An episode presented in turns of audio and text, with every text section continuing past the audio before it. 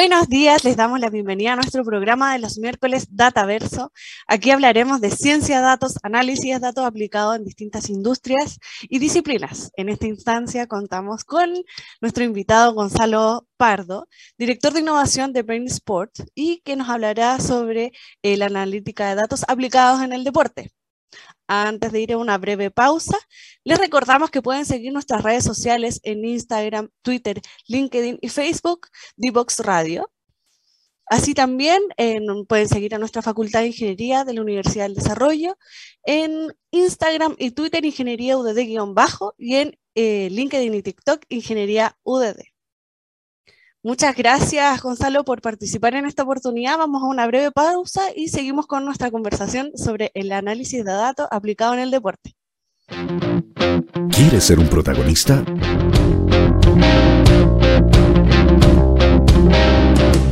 Escríbenos a invitados@divoxradio.com.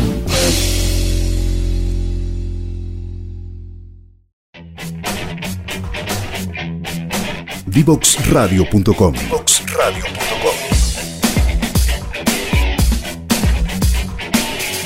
Conversaciones que simplifican lo complejo.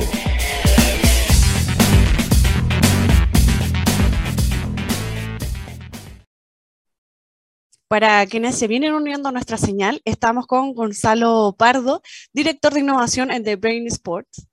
Y para, para iniciar la conversación me gustaría saber eh, qué hace The Brain Sports y cómo se vincula el análisis de datos en el deporte. Hola, hola. Eh, buenos días, muchas gracias por la invitación. Eh, estoy súper contento de, estar aquí, de hablar de, lo, que más me gusta, lo que me mueve y que tengo, la fortuna que también es a lo que me dedico. Justamente nosotros desde The Brain Sports nos definimos como un integrador de tecnología en el sentido de que más que desarrollar tecnologías propias, nos contactamos con diversas empresas que están generando nuevas tecnologías en el deporte, las combinamos, las articulamos y generamos soluciones a la medida para distintos tipos de organizaciones deportivas, ya sea federaciones, clubes u otro tipo de organizaciones deportivas. En particular, desde hace algunos años estamos trabajando con ANFP, con INAF, con CIFUB y con algunos clubes del fútbol profesional de Chile en distintos proyectos para ayudarlos en la transformación digital, para acompañarlos en este camino de empezar a eh, digitalizar sus distintos modelos de negocio y las distintas formas de trabajar que pueden tener. Y obviamente eso te lleva de cierta forma a empezar a desarrollar el músculo del análisis de datos dentro de estas distintas organizaciones.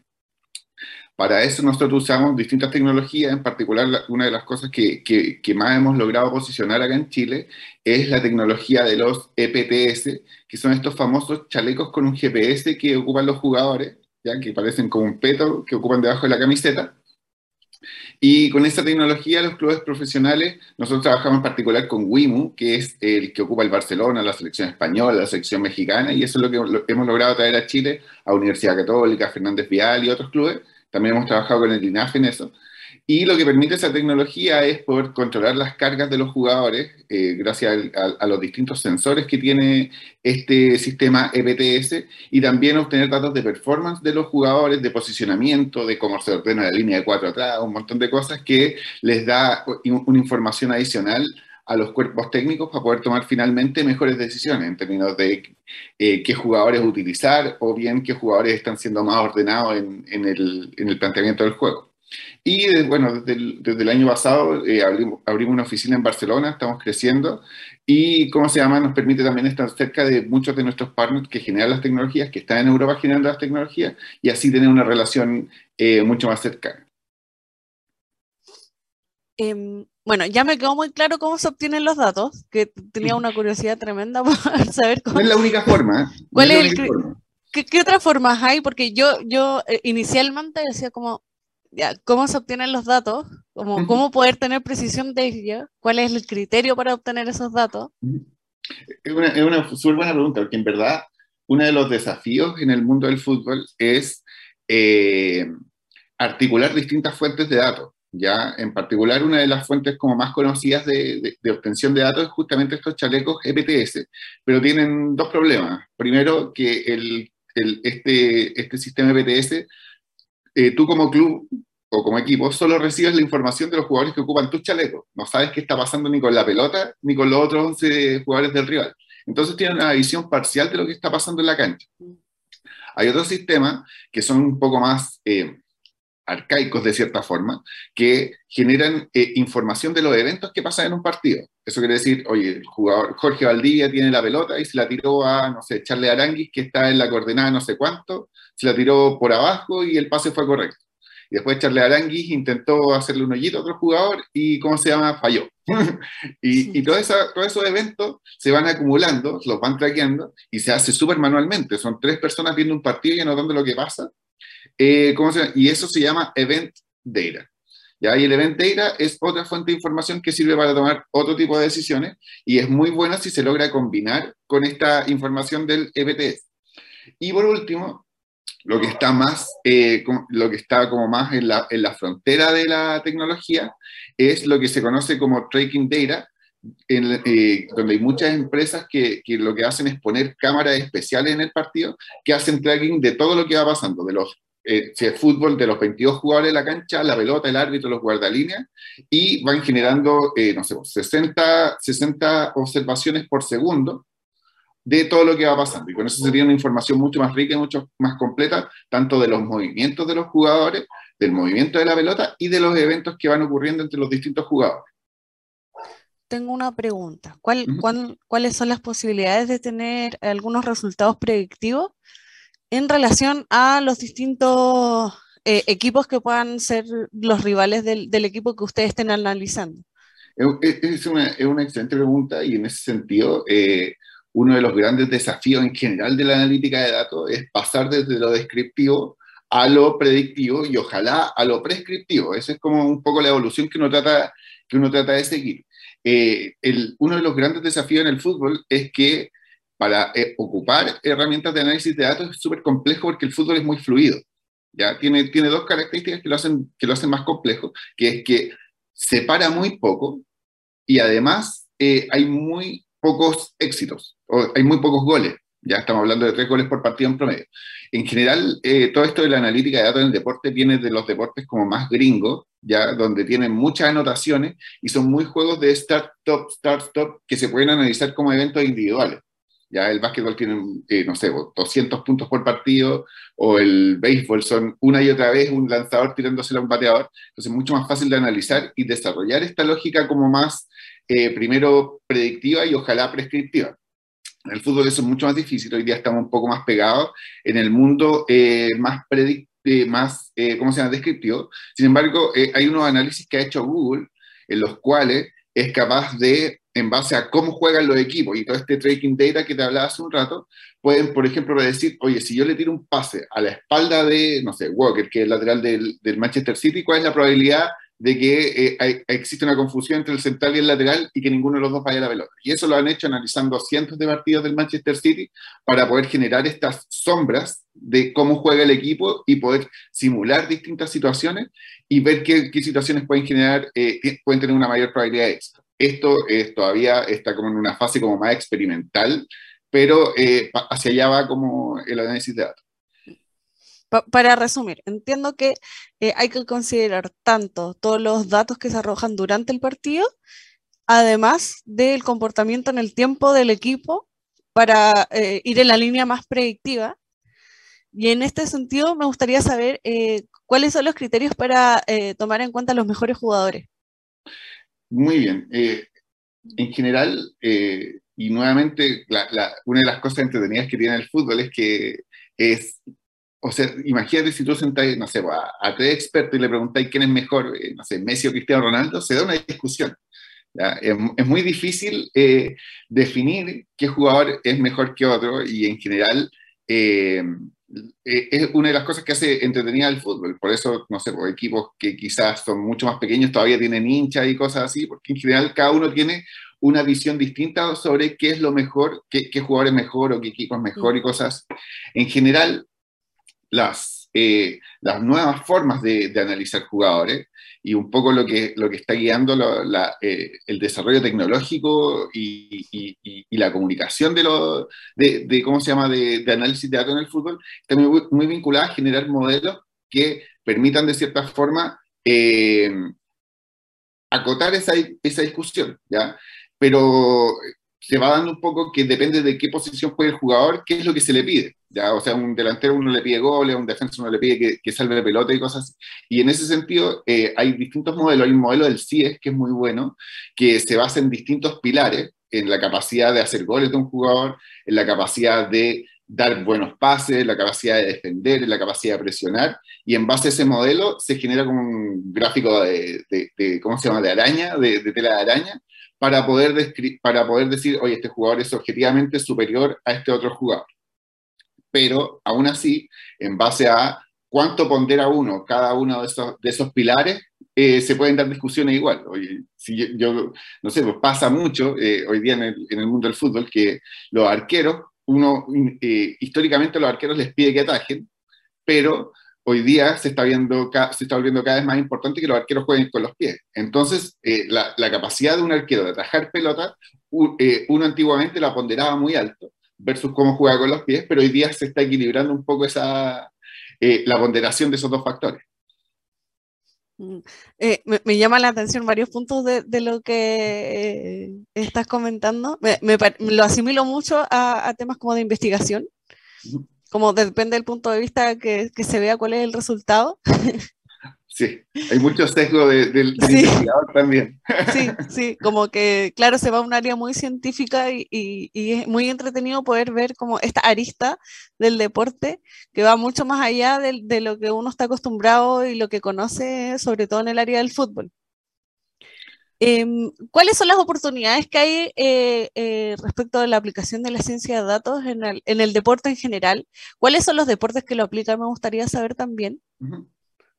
Em, eh, voy a partir por el final. mira, el análisis de datos en el deporte se viene dando desde, desde antes de la, del boom de la computación y cosas así. Hay historias muy, muy entretenidas de tipos que iban al estadio con un lápiz y un papel y anotaban las cosas que iban pasando en los partidos de distintos deportes. Hay, hay unos ejemplos ahí de, unos errores bastante entretenidos que se cometieron en el mundo del fútbol. Pero para mí, por lo menos, personalmente, eh, el cambio de chip eh, y, el momento en que en realidad la analítica de datos entra al mundo del deporte se empieza a ver en el béisbol, por ahí por la década de los 90, principio del 2000. Y de hecho hay un libro muy bueno que se convirtió en película después, Brad Pitt con Jonah Hill, eh, que se llama Moneyball, ya que un poco basada la historia de uno de estos equipos de béisbol, un equipo pequeñísimo, que aplicó analítica de datos para obtener ciertas oportunidades en el scouting del equipo, en cómo armar el equipo, buscando algunas gemas que, ¿cómo se llama?, que estaban valoradas muy, muy por debajo del mercado y que en realidad eran bastante buenos para el objetivo que tenía eh, este equipo en particular. Entonces esto pasa en el béisbol ocurre como una revolución de los datos en el béisbol. Hoy día todos los equipos de béisbol tienen equipos de, no sé, pues de, de, analistas de datos con doctorados, con un montón de títulos y con un montón de tecnología eh, al servicio de eso. Y eh, un poco todos los demás deportes empezaron a decir, oye, yo quiero aplicar esta lógica de Moneyball, que es este libro muy famoso, eh, ¿cómo se llama? En este deporte. Y se aplicó en el básquetbol, se aplicó en el fútbol americano. Y hoy día se está tratando de aplicar en el fútbol con distintos resultados y también entendiendo esta lógica distinta que tiene el fútbol, que es más fluido y con menos, con menos éxito. ¿Ya? Entonces, eso era respecto a la segunda pregunta. Respecto a la primera pregunta, para mí eh, hay tres grandes oportunidades que existen en el, eh, que se dan gracias al análisis de datos en el mundo del deporte. La primera y la más lógica, y un poco la que el caso de uso que es más común en el mundo del deporte, y sobre todo en el mundo del fútbol, es el scouting, que es la capacidad de elegir qué jugadores van a formar parte de tu plantel, ¿ya? En general, esa, eso es algo que históricamente se hacía con veedores, viendo videos, viendo compactos, te mandaban un DVD un jugador y veías como las mejores jugadas de ese jugador y tomabas una decisión. Pero ese es un proceso súper poco escalable, ¿cierto? Porque si querías analizar un jugador, tenés que ver un DVD, si querías analizar 100 jugadores, tenés que ver 100 DVD. Hoy día el análisis de datos permite escalar un poco ese proceso y si bien está sujeto a ciertos sesgos naturales del, análisis de datos y no pretende reemplazar tampoco a los veedores, sino que en realidad lo que se busca es apoyar la toma de decisiones de, de esos scouts, eh, la idea de fondo es poder analizar grandes volúmenes de datos de distintos jugadores en distintas ligas y, eh, ¿cómo se llama?, encontrar aquellos jugadores que se, que se acomodan más a lo que tú quieres desarrollar.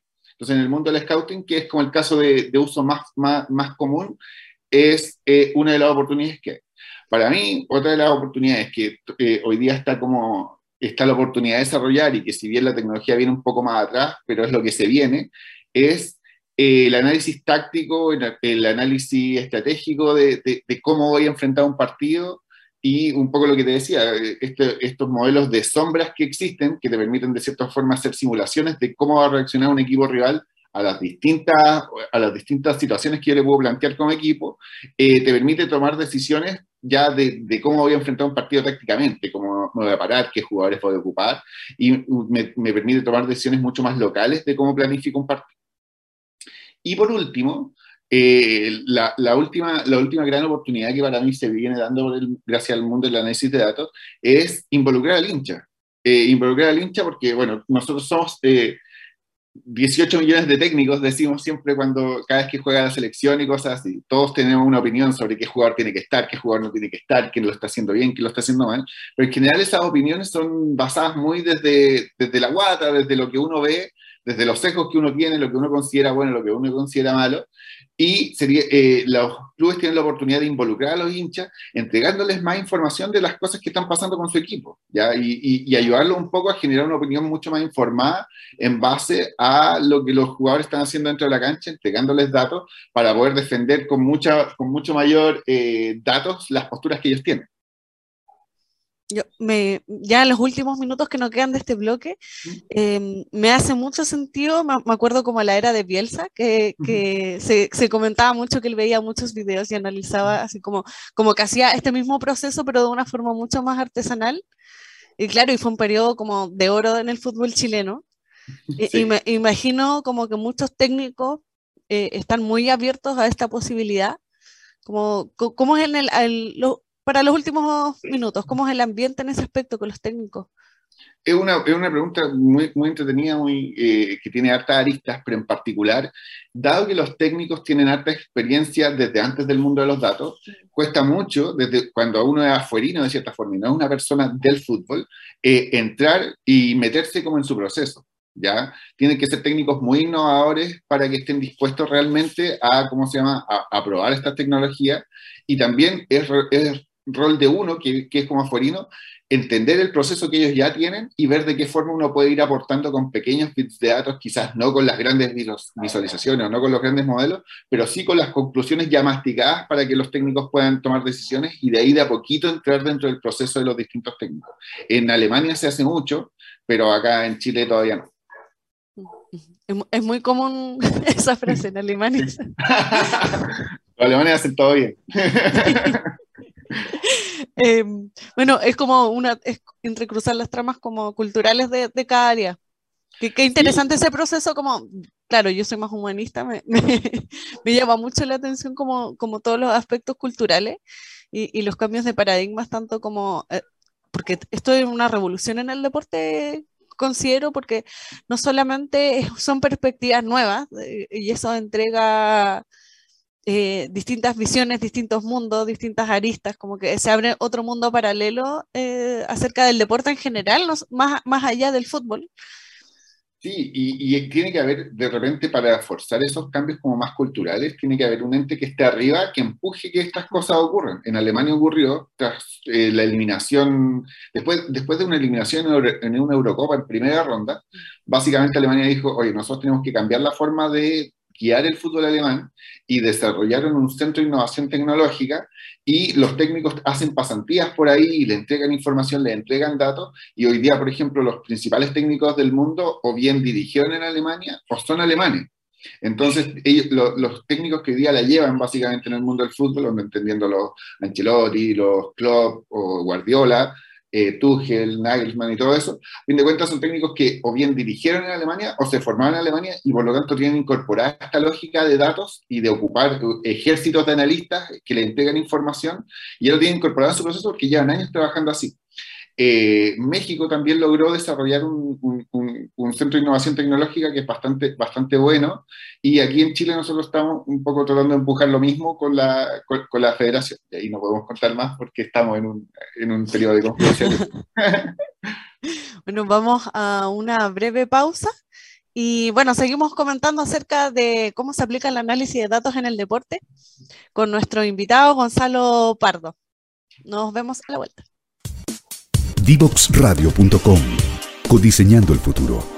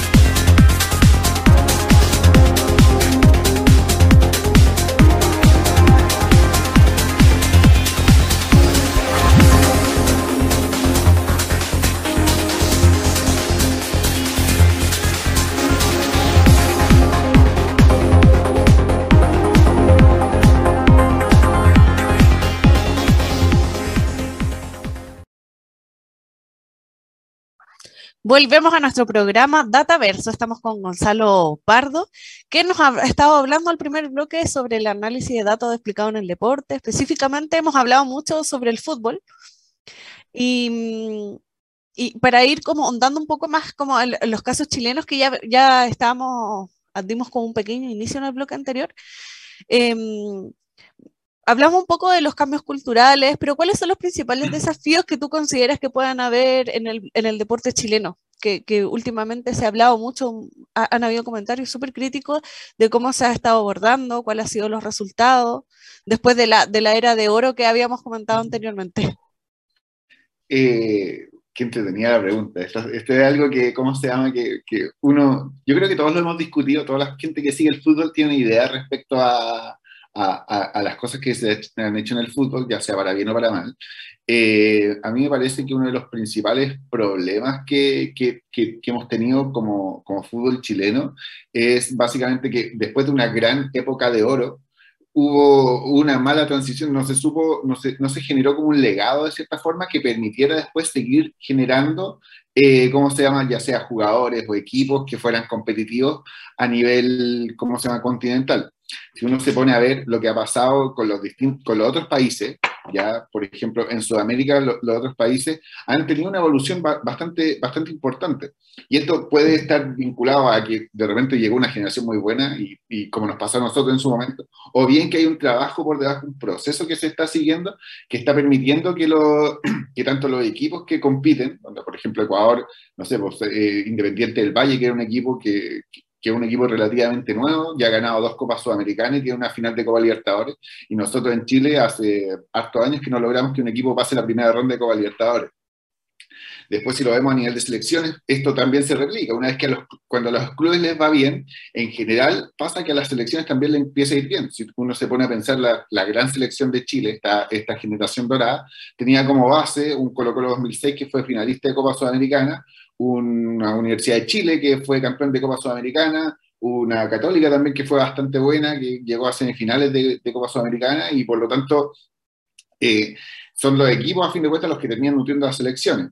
Y pasa en el fútbol, en el, en el fútbol sudamericano también, que, ¿cómo se llama? que buenos equipos terminan nutriendo a muy buenas selecciones. Hoy día Ecuador pasa por un muy buen momento, pero eso viene acompañado a que, de, que sus propios equipos, los equipos de la liga local, también están siendo, están siendo muy competitivos. Entonces, algo que se genera desde las bases, y por ahí eh, la tecnología puede apoyar en, eh, ¿cómo se llama? En, en, en, poder optimizar los procesos de, de, ¿cómo se llama?, de desarrollo de jugadores. Hoy día nosotros estamos trabajando con la federación, en un, eh, ocupando unas cámaras inteligentes para poder, eh, ¿cómo se llama?, hacer más eficiente el proceso de análisis de, de partidos para los distintos eh, clubes en las, en las, divisiones menores, donde normalmente los presupuestos son más, más acotados, hay menos gente trabajando, pero de cierta forma con tecnología se puede suplir un poco esa falta de de manos, ¿ya? Eh, entonces, apoyar al fútbol joven, empezar a, ¿cómo se llama?, a, hacer este proceso que sea más eficiente en generar mejores jugadores, y después la transición de esos jugadores al primer equipo también, yo, yo siento que tiene que estar como mejor acompañada. Quizás falta una división por ahí entre medio, una, como los argentinos tienen estas reservas, que son los jugadores ahí que, que, que son como profesionales, pero que también son como medio juveniles, y que ayuden un poco a ese salto desde el mundo juvenil hacia el mundo profesional. Pero en particular, bueno, hace un par de meses la federación presentó un plan de, ¿cómo se llama?, del gen de cómo quiere que sea el jugador chileno del futuro y por lo menos siento que eh, el fútbol chileno se está moviendo en la dirección correcta. Quizás vamos un poco atrasados respecto a, nuestro, a nuestros pares, a, las selecciones que están eh, alrededor de nosotros, pero por lo menos nos estamos moviendo en la dirección correcta y por ahí eh, está un poco la intención de eh, generar este, este proceso que te ayude de cierta forma a obtener los resultados que uno desea. Ahora me gustaría irme un poquito como en el detalle del, del análisis de datos. Eh, esto es como un dato curioso que me gustaría saber, que cuál es el promedio como de datos que se puede llegar a analizar en un partido, por ejemplo. Muy, muy bien. Mira, en general, y todo depende de la tecnología que se use. Mm.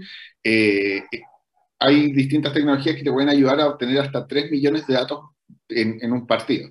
Ya 3 millones de puntos de datos en un, en un, partido. Evidentemente, los 3 millones de puntos de datos no necesariamente eh, son, si, tú le pasas una planilla Excel a alguien con los 3 millones de puntos de datos, probablemente no va a lograr nada. eh, y no toda esa información es realmente relevante. ¿ya? Lo importante aquí es poder ocupar modelos, ya modelos de análisis de datos, para poder eh, simplificar un poco el análisis de esos, de esos 3 millones de datos y en realidad obtener las, las conclusiones correctas. ¿Ya? ¿Existe una categoría como de modelos? Como... Sí, hay, hay estos modelos bien, bien entretenidos que, ¿cómo se llama? Que hay mucha gente que, que está desarrollando. Todo esto se, se, enmarca en el concepto de Sports Analytics. Hay conferencias en el MIT donde los, los tipos presentan sus investigaciones y todo.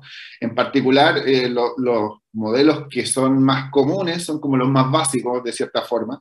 Por ejemplo, hay un modelo que me gusta harto a mí que se llama goles esperados, que es la, la capacidad de medir la calidad de una chance. ¿ya? O sea, si un tipo toma una decisión de batear al arco, se puede calcular cuál es la probabilidad de que, de que eso termine en un gol. Y eso se hace con un modelo, con un modelo de, ¿cómo se llama?, de Machine Learning bien básico, para, ¿cómo se llama?, para poder estimar esa, probabilidad. También hay otros modelos que son mucho más complejos, que permiten, por ejemplo, determinar si, si el jugador tiene la pelota en tal lugar, poder determinar cuál es la probabilidad de que en los próximos 10 segundos eso termine en un gol. Y eso se llama amenaza esperada. Y en general los modelos que, que, que, a mí me gustan más son los que van más allá de contar cosas. Antes el análisis de, de, de, datos, sobre todo en el mundo del fútbol, era contar, contar cuántos pases de un jugador, contar cuántas veces pateó al arco, cuántos goles hizo. Y eso es como súper básico, cualquiera lo puede hacer. Es cosa de dedicarse el tiempo y ponerse a contar. Pero los modelos que, son más, que, que, van un paso más allá son aquellos modelos que son capaces de valorizar las acciones, ya no solo contarlas, sino que darles un valor. No es lo mismo eh, un jugador puede tener, dos jugadores pueden tener un tiro al arco, pero uno batió desde el punto penal y el otro batió desde mitad de cancha y tienen valores distintos, son probabilidades distintas de hacer gol. Entonces, en la medida que yo soy capaz de valorizar esas acciones, puedo empezar a, a, a ya entender cómo es ese jugador tomando decisiones, si toma decisiones maximizando valor o en realidad toma decisiones eh, haciendo cualquier cosa. Eh, en ese sentido, ¿cuáles como son las características que debe yo entiendo que debe, eh, eh, se tiene que tomar el, el, en cuenta la posición en la que juega, uh -huh. eh, pero además deben haber otras características que deben tomar como condiciones para, para que el análisis sea más completo o, o que... poder valorizar correctamente. Claro. Sí, sí, te entiendo perfecto. Y en general, eh, uno puede armar un modelo, un modelo bien básico, con conocimientos bien básicos, solo con la posición, pero evidentemente no te entrega tanta información. Hoy día los modelos que son más avanzados en esto de, analizar, por ejemplo, goles esperados, que es una de las formas, uno de los, de los análisis más comunes que hay, eh, se toma en cuenta la posición del jugador, no se toma en cuenta qué jugador es, porque en general la capacidad de definición de los jugadores es bastante parecida a lo largo del tiempo. Imagínate, el promedio de todos los jugadores es 11%, y Cristiano Ronaldo, que es uno de los mejores definidores de todos los tiempos, tiene 13%. Entonces, en general no hay mucha diferencia entre los jugadores y eso se deja un poco aparte. Se toma en cuenta la posición del jugador, qué tan cerca está el defensa más cercano. ¿Ya? ¿Cuántas personas hay entre la pelota y el arco? Y cómo se llama, y el ángulo de, de cómo se llama desde el cual está disparando. Porque no es lo mismo batear de frente que batear casi sin ángulo y cosas. También se toma en cuenta a qué, eh, a qué altura viene la pelota eh, eh, al momento de impactar, porque obviamente batear cuando la pelota está en el suelo no es lo mismo que batear cuando la pelota está a 50 centímetros sobre el suelo o cuando está a 2 metros arriba y hay que saltar para pegarle de cabeza. Y en general, el modelo de gol esperado, ese modelo en particular, no considera todo lo que pasa después de que se batea. Hay otros modelos que son modelos post-shot que eh, toman en cuenta en que eh, si la pelota va al ángulo, va al medio, cosas así, y es otra forma de valorizar, ¿cómo se llama?, acciones de peligro. Y amenaza esperada ni siquiera considera que se patee la pelota, es solo basado en la posición donde está el jugador y cómo se llama, y otras variables de contexto muy relacionadas con cómo está parado el otro equipo y cosas así. En Chile particularmente, ¿en, qué otros deportes se aplica el análisis de datos? Nosotros hemos, hemos trabajado con, ¿cómo se llama?, con la gente del voleibol, hemos trabajado también un poco con la gente del básquetbol, pero siento que, estamos, que, que, nos ha costado mucho un poco entrar como con análisis profundo. Ya nosotros hemos entregado información más que nada para el manejo de cargas, para, en general para lo que es más físico más que táctico. ¿ya? que es como, el, es como una de las cosas más que para las que se usan estos chalecos BTS, un poco para guiar el entrenamiento, para entender la carga sobre los jugadores, para un poco predecir lesiones y cosas así. Pero la parte táctica hoy día no, no, no, hemos, entrado nosotros y tengo entendido que, la, que, lo, que, las distintas federaciones tampoco han entrado con, otro, con otros proveedores. Pero lo que sí, en, en, en el mundo, eh, el, este análisis de datos se está jugando en todos los deportes que se te puedan ocurrir. Ya, o sea, en el tenis, se está jugando en el, en el básquetbol, se está jugando el fútbol americano. El otro día estaba viendo un partido de la NFL y un equipo tenía, tenía una disyuntiva en la cual tenía tres opciones, correr con la pelota, tirar un pase o patear. Entendiendo que patear tenía, tiene un pago que es la mitad de los puntos. ¿ya? Si, si, uno corría con la pelota o daba un pase y llegaba a la zona final, te dan seis puntos y si pateas y te dan tres. Y, en la televisión te decía, oye, ya, mira, la probabilidad de convertir si hay un pase de 40%, la probabilidad de convertir si corríes de 43% y la probabilidad de patear es 97%. Y los tipos eligieron patear porque era, eh, en riesgo de recompensa era lo más conveniente. Mm, qué interesante como en la toma de decisiones y, todo eso tiene que ser rápido porque tal cual, en, medida que los mismos jugadores de, de cualquier área eh, tengan eh, algunas como ecuaciones. algunas ecuaciones como, como, tenerlas integradas, el, porque en, cierta medida los técnicos, claro, toman decisiones, pero también hay, así como hablábamos de los cambios culturales en el área como de técnico, asumo que eh, en los mismos jugadores tratar de inculcar un poco estas recetas Em, también debe ser complejo, sobre todo como en los deportes donde los equipos son grandes. Tal cual, tal cual. Y en general, eh, bueno, primero para cerrar el ejemplo del fútbol americano, el fútbol americano en general está mucho más avanzado en análisis de datos por estas condiciones que tienen, que son partidos que tienen más anotaciones, es mucho más de start-stop, hay mucho más pausa en el juego para poder analizar individualmente las distintas acciones y por eso se pueden calcular esas probabilidades mucho más fácil. Pero igual hay oportunidades para aplicar eso en deportes como más tradicionales para nosotros, como el fútbol, por ejemplo, un tiro libre al borde del área, tomar la decisión de si se tira un centro, si se patea el arco, si se da un pase se intenta otra jugada. ¿ya? Podría aplicarse eso. Ahora, como, decís tú, eh, entrar en la cabeza de los jugadores es más difícil que entrar en la cabeza de los técnicos. ¿ya? El jugador es mucho más enfocado en la ejecución, quizá el director técnico tiene más como el rol de, de pensar y planificar, ya el jugador está mucho más enfocado en la ejecución, pero pasa mucho en Europa, que son los, por lo menos en el mundo del fútbol, donde están más avanzados, que estos analistas, analistas, de datos logran reducir estos grandes análisis de información a tips súper pequeños y esos tips súper pequeños se pueden entregar a los jugadores para un poco simplificar su, su toma de decisiones. Eh, respecto a lo que decíais de estas ecuaciones también, eh, los eh, en el fútbol americano pasa mucho que los tipos están con audífonos y cosas. Si lo tiene la tele, definitivamente lo tienen los equipos. Tienen unos analistas sentados en la, parte de arriba del estadio haciendo análisis y, sugiriéndole jugar al coordinador ofensivo, al coordinador defensivo. Y evidentemente eh, el flujo de datos de, los análisis es, muy efectivo y funciona muy bien en el mundo del fútbol americano. Pero en el mundo del fútbol eh, hay muy poca comunicación entre los jugadores y el director técnico durante el partido. Hay mucho grito, pero en verdad no hay mucha comunicación comunicación en términos de datos y cosas así. Entonces, eso también lo hace más complejo. Y, mm, habíamos hablado un poco acerca de los casos de éxito, sobre todo en, Alemania. Em, ¿Existen otros referentes eh, en el mundo acerca de la aplicación de los datos? Y también si existen algunos referentes, pero en el área errática. Asumo como el, ensayo y error, un, poco como saber el, transcurso de cómo se ha desarrollado. Sí, mire, quiero partir por el final, siempre parto del final. o tal vez yo hago las preguntas. no, no, no, pero es que históricamente tiene, tiene sentido, porque eh, quiero, quiero eh, remitirme a un poco lo que pasó cuando partió el análisis, el análisis de datos en el mundo del fútbol, que parte un tipo que se llama Charles Reed, ya haciendo análisis en los años 60, y el tipo se iba con una libretita a anotar cosas en, en los partidos, y después empezó a ver videos de partidos y analizó un montón de equipos y llegó a una conclusión. Dijo, el 92% de los goles ocurren tras jugadas de tres pases o menos.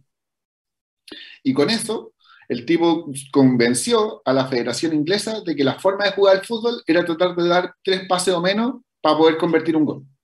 ¿Ya? Porque eh, el análisis de él decía, 92% de los goles vienen de jugadas de tres pases o menos.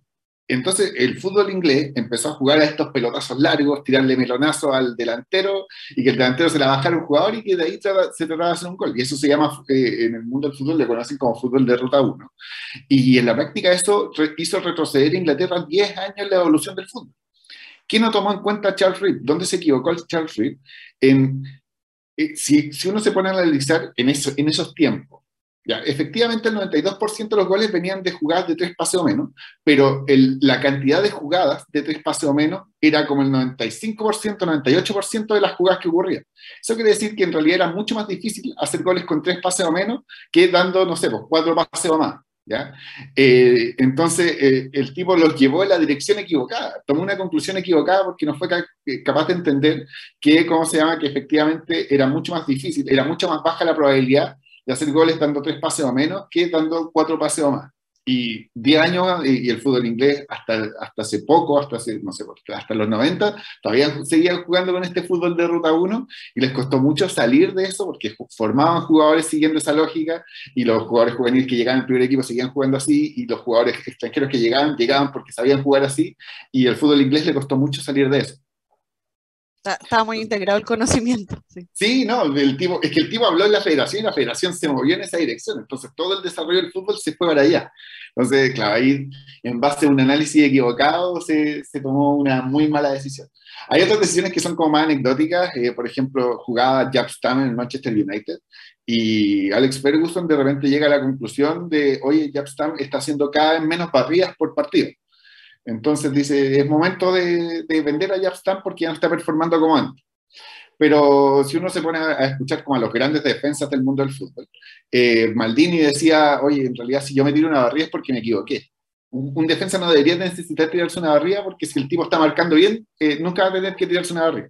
Entonces, en realidad, Japstam tirándose menos barrida era un Japstam mejorando un Japstam eh, cometiendo menos errores de posicionamiento y necesitando tirarse menos barrios. Y eh, viene Ferguson, vende a Japstam y Japstam en la Lazio la rompió y fue uno de los mejores jugadores de, por varios años en la, en la Liga Italiana.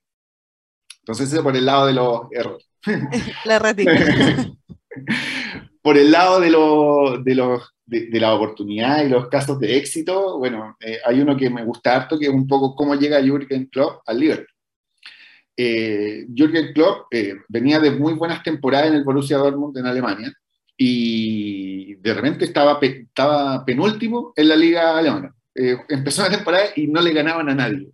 básicamente todo lo que les podía salir mal le salía mal, tal como un equipo que me gusta mucho, que yo conozco acá en Chile.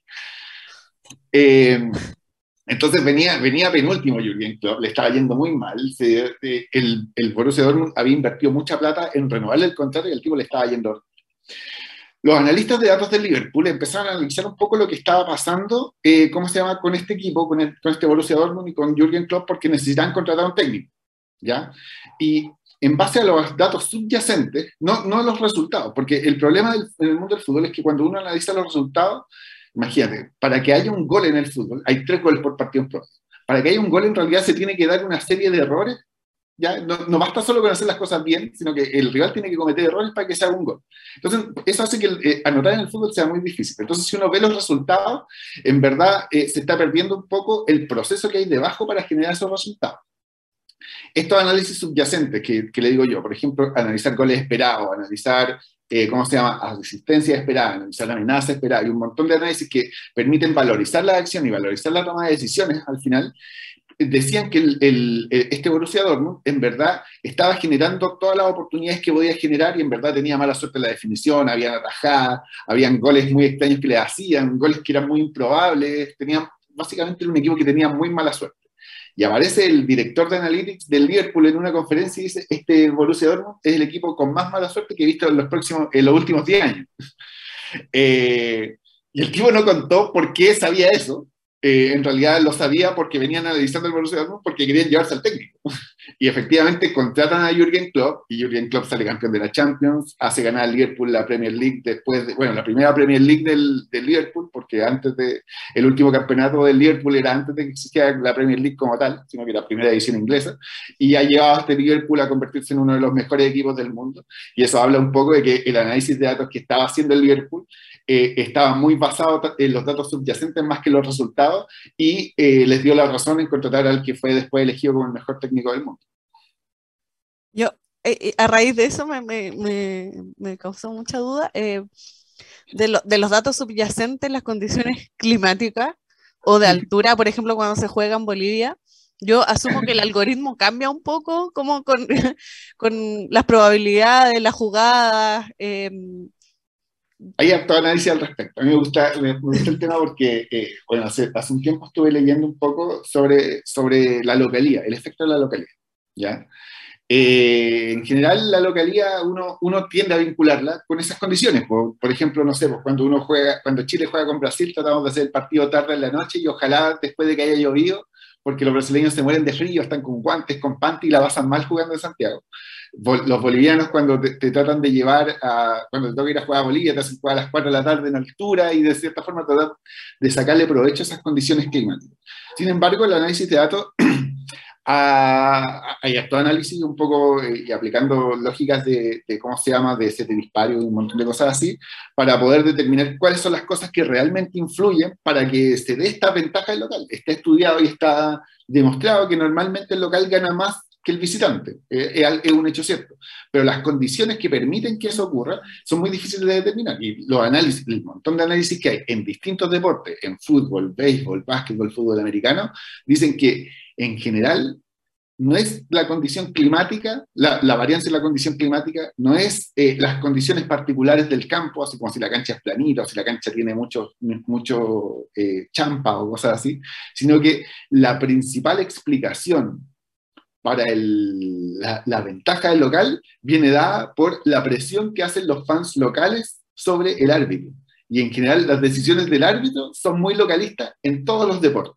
Es, emocional entonces, más, que climático. Es, brutal y pasa en básquetbol, pasa en fútbol americano, pasa en fútbol, pasa en todos los deportes, que en general los árbitros, eh, los distintos jueces, ya árbitros, jueces o lo que sea, toman decisiones muy localistas y eso termina determinando eh, que los locales tengan una, esta que se llama como home field advantage, eh, ¿cómo se llama? Esta, la, la varianza en, en, las decisiones localistas son las que tienen el mayor impacto. Y de hecho hay hartas cosas muy, muy, muy simpáticas que se dieron en pandemia, alguna cosa buena tenía que salir de eso, que como se jugaron muchos partidos sin público, este home field, eh, home field advantage se redujo brutalmente porque no, habían públicos no había público presionando a la y, y, y ahora que lo mencionas, eh, claro, eh, nuestro fútbol en pandemia, al menos en, ese aspecto que se conoce más popularmente, em, cambió mucho el deporte en pandemia. Sí, sí, y cambió harto también porque, bueno, con todas las restricciones que tenían para entrenar y cosas así, obligó un poco a, a, cómo se llama, a los equipos a variar la forma de jugar. Ahora que habían cinco cambios, también habían distintas posibilidades para los directores técnicos de tomar decisiones distintas, que la limitación de cambio era más chica.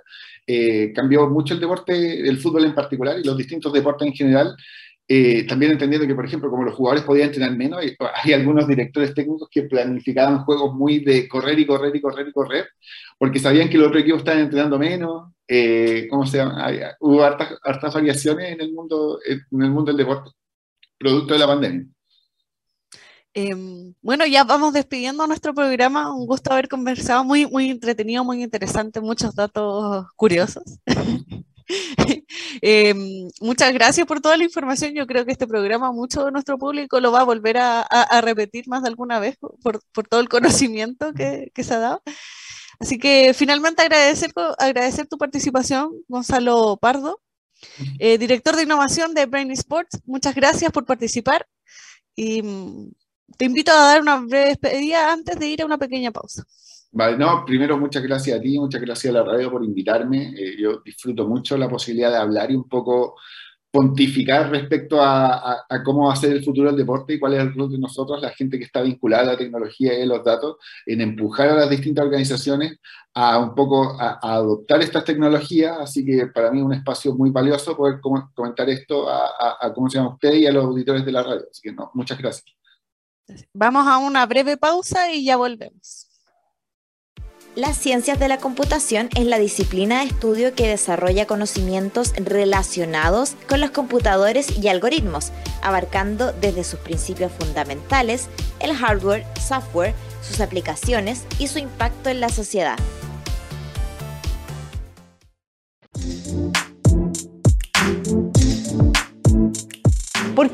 Necesitamos una nueva carrera? Porque estamos en un mundo globalizado, un mundo donde la tecnología está cambiando todo en forma constante y queremos enseñarles a cómo desenvolverse en este mundo.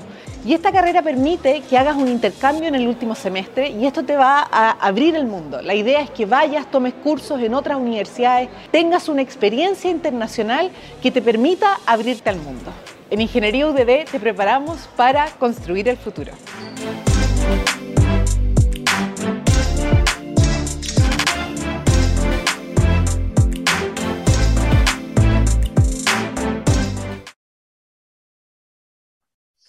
Muy buenos días a todos. Aquí ya estamos finalizando nuestro programa Dataverso, donde hablamos con Gonzalo Pardo, director de innovación de Brain Sports, y nos dio todos los detalles acerca de esta innovadora aplicación de los datos en el mundo del deporte, no solo en el fútbol, tanto en Chile como en el mundo, cuáles son los casos de éxito, los casos que no han sido de éxito, em, cómo esto ha mutado a través del tiempo, cómo se ha inculcado los, desafíos, sobre todo en las áreas culturales en el deporte. Y mm, también hemos hablado de distintos aspectos sobre el análisis de datos en el mundo del deporte, cuáles son las oportunidades y los principales desafíos que esto lleva cuáles son los criterios, también hablamos durante el primer bloque, y los invito a seguir eh, participando en nuestro programa de los miércoles, Dataverso. Recuerden que pueden seguir las redes sociales de Instagram, Twitter, Facebook, LinkedIn y de Divox Radio e Ingeniería UDD-bajo de Instagram, Twitter, Ingeniería UDD, de LinkedIn y TikTok. Nos vemos el próximo miércoles en un nuevo programa de Dataverso. Muchas gracias, Gonzalo, por eh, sumarte a nuestra transmisión hoy día. Thank you.